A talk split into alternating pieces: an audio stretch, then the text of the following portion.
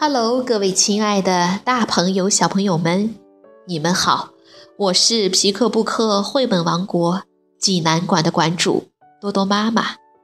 每天一个好听的绘本故事，送给爱听故事的你。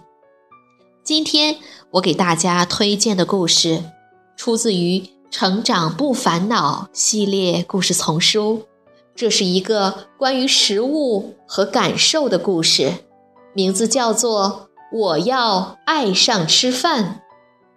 小朋友们，你们准备好了吗？下面就跟着多多妈妈一起走进皮克布克绘本王国吧。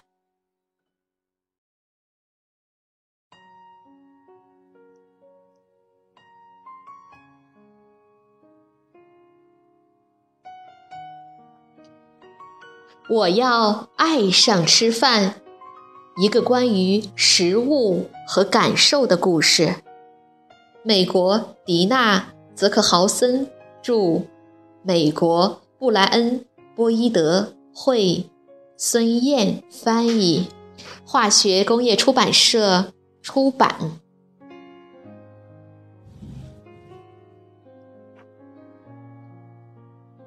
在不久的以前。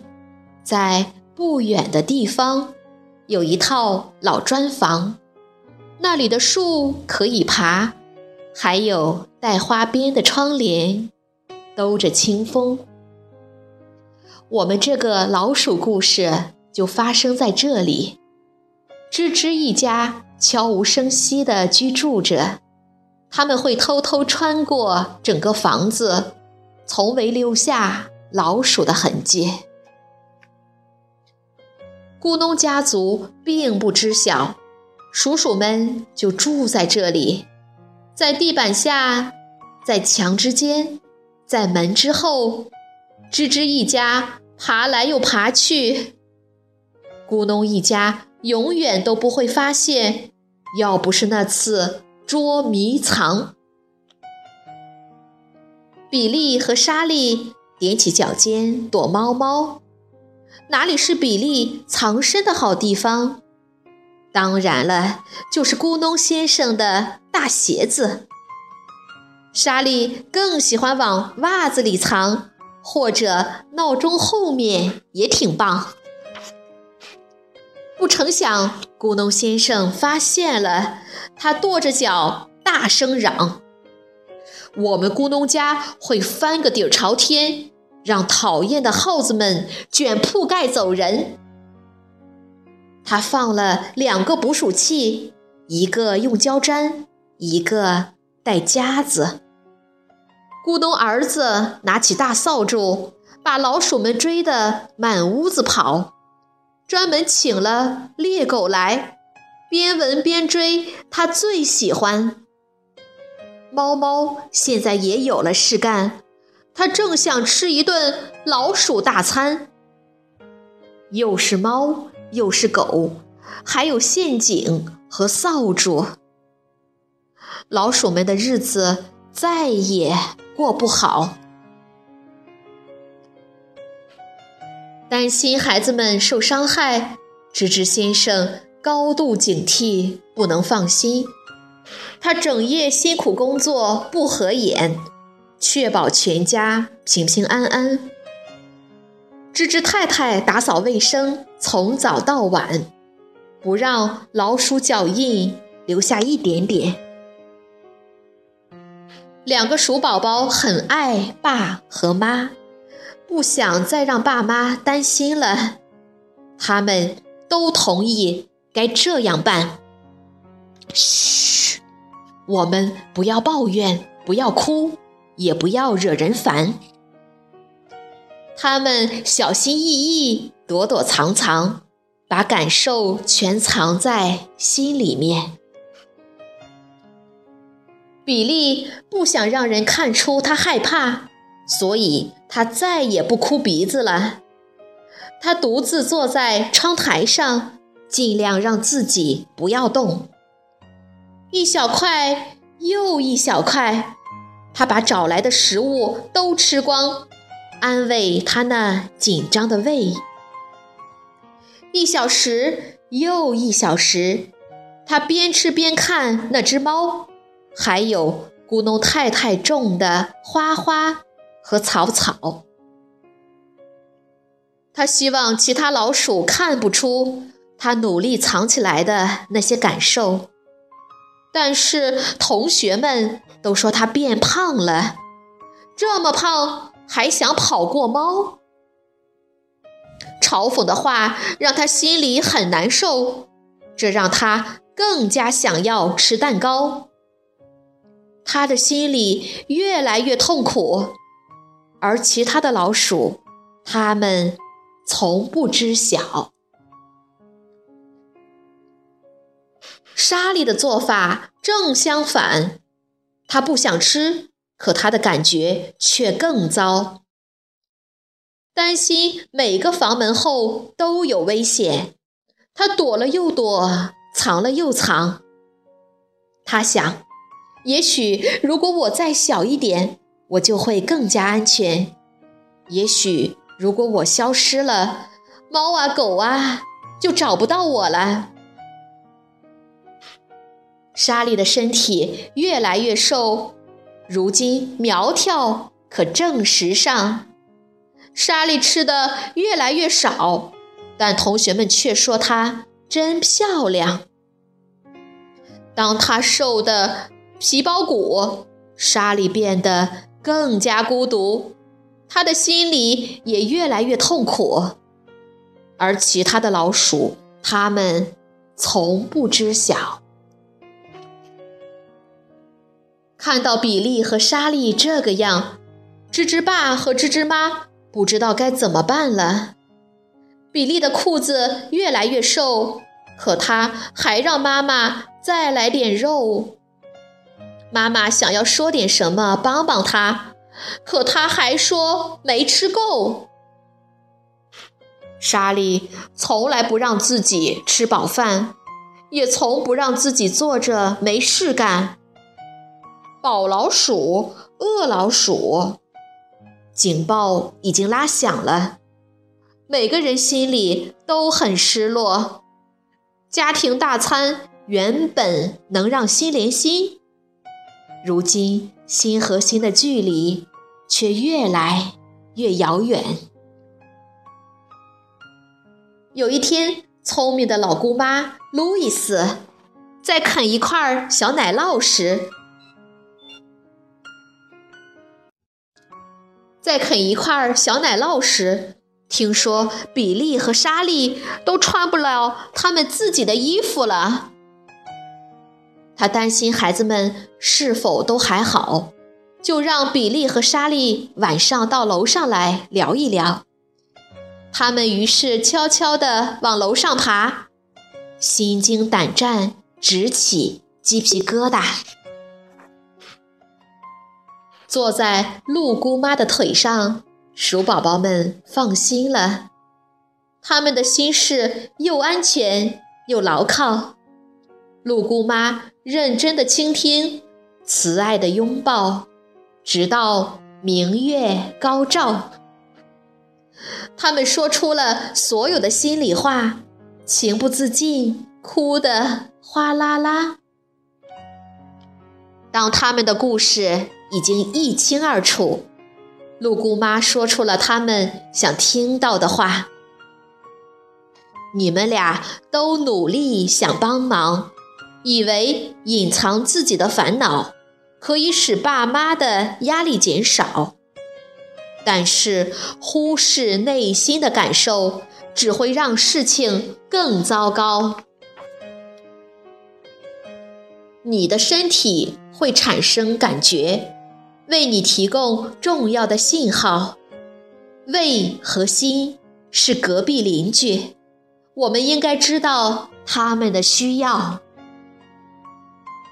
首先要说说你们的心，它的地位很重要。你的心会快乐、悲伤、生气和害怕，表达这些感受很需要。不要忽视，不要隐藏，把你感受的一切说出来分享。胃对你的影响也不小，它告诉你是饿还是饱。如果你吃的太多或太少，你会很难和心中的感受来交流。让饱和饿的感觉做他们各自该做的工作，告诉你该吃多少才最好。因为饿了、撑了可都不好。吃的合适会让你强壮，你的眼睛会闪亮，你的毛会长长，你的身体会充满活力。你的头脑会敏捷聪明。如何成为最好的自己？把你心中的话语说出来。相信你的家人，不用假装，因为爱就在你们心中流淌。爸爸妈妈非常关心你们，所以明天一早就和他们分享。那些你感觉到但没有说出来的事，爸爸妈妈需要知道。两只小老鼠溜回自己的被窝，做梦都在想着姑姑说的话。早晨，他们听着鸟叫声醒过来，又把姑姑的话来想。他们开心地吃了早饭，吃的不多。可也不少。他们洗了碗，铺了床，然后比利鼓起勇气先开枪。嘿，爸爸妈妈，可不可以和你们说一说我今天的心里话？妈妈说：“好啊，我的宝贝儿，你今天怎么样？我很愿意听你分享。”于是他们开始聊。聊起吓人的大猫猫，聊起男孩向他们扔扫帚，他们心里有多害怕，有多慌；聊起被同学嘲笑有多难过，还有吃的不合适，肚子有多辛苦。他们说他们已经受够了，再也不想吃的太多或太少。爸爸妈妈抚摸着他们的毛。告诉他俩多么为他们而骄傲。不要把感受留给自己，我们爱你们胜过爱奶酪。现在，比利和莎莉问自己：宝老鼠、饿老鼠，还有其他选择吗？答案不难看出来，身体会告诉他们需要啥。当他们可以听懂自己的心和胃，就能吃得正合适，不多也不少。现在他们会说出心里的感受。现在他们非常享受全家共进大餐的时候。吱吱一家经常放松一下，闻着清新的空气，亲近户外的清风。他们喜欢爬爬树，喜欢在湖水中逮蝌蚪。他们看着天上老鼠形状的云朵，无忧无虑，大声欢笑。当全家越经常在一起，生活就越美好。你再也听不到咕农家的人因为一个捉迷藏的游戏而尖叫。当吱吱一家开始在户外活动，咕农家也没有了人鼠大战的烦恼。如今，在这个人和老鼠共处的房子里，情境又重新回来了。为了让自己长得强壮，比利和莎莉写了一首歌：倾听你的身体。读懂它并不难，体会了就会发现你所需要的答案。了解你的感受，可以这样开始：听懂你的心和你的胃所说的不同语言。生气了就说出来，害怕了就要求抱抱，如果伤心就哭出眼泪，因为感受需要与人分享。莎莉和比利是和你我一样的小孩子，他们长成了很棒的老鼠。这里是一些很好的建议：饿了就吃，饱了就停。很多事情让你美丽，身体只占一小部分。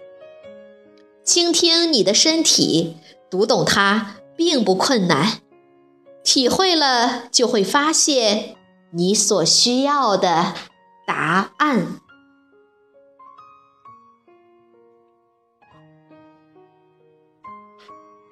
小朋友们，这个故事好听吗？当两只小老鼠被猫追、被猎狗赶、被可怕的捕鼠器威胁的时候，会做些什么？比利试图通过吃的更多来减轻他的不开心，而莎莉则干脆不吃了。但是吃的太多或太少，并不能帮助他们。他们开始在内心寻找答案。并且求助于他们的家人和朋友。食物并不像我们想的那么简单，更深的隐藏的需要起了重要的作用。当孩子吃的不多也不少时，他也就学会了与自己的感受进行沟通。一个能够正确觉察、掌管自己感受的孩子。也将成为一个理解他人、宽容自己的成人。与其端着饭碗追着孩子喂饭，不如给他讲一个关于食物和感受的故事吧。如果你想看故事的图画书版，欢迎到皮克布克绘本王国济南馆来借阅，同时还有其他四千余册绘本。等着小朋友。好了，今天的故事就到这儿了，我们明天再见。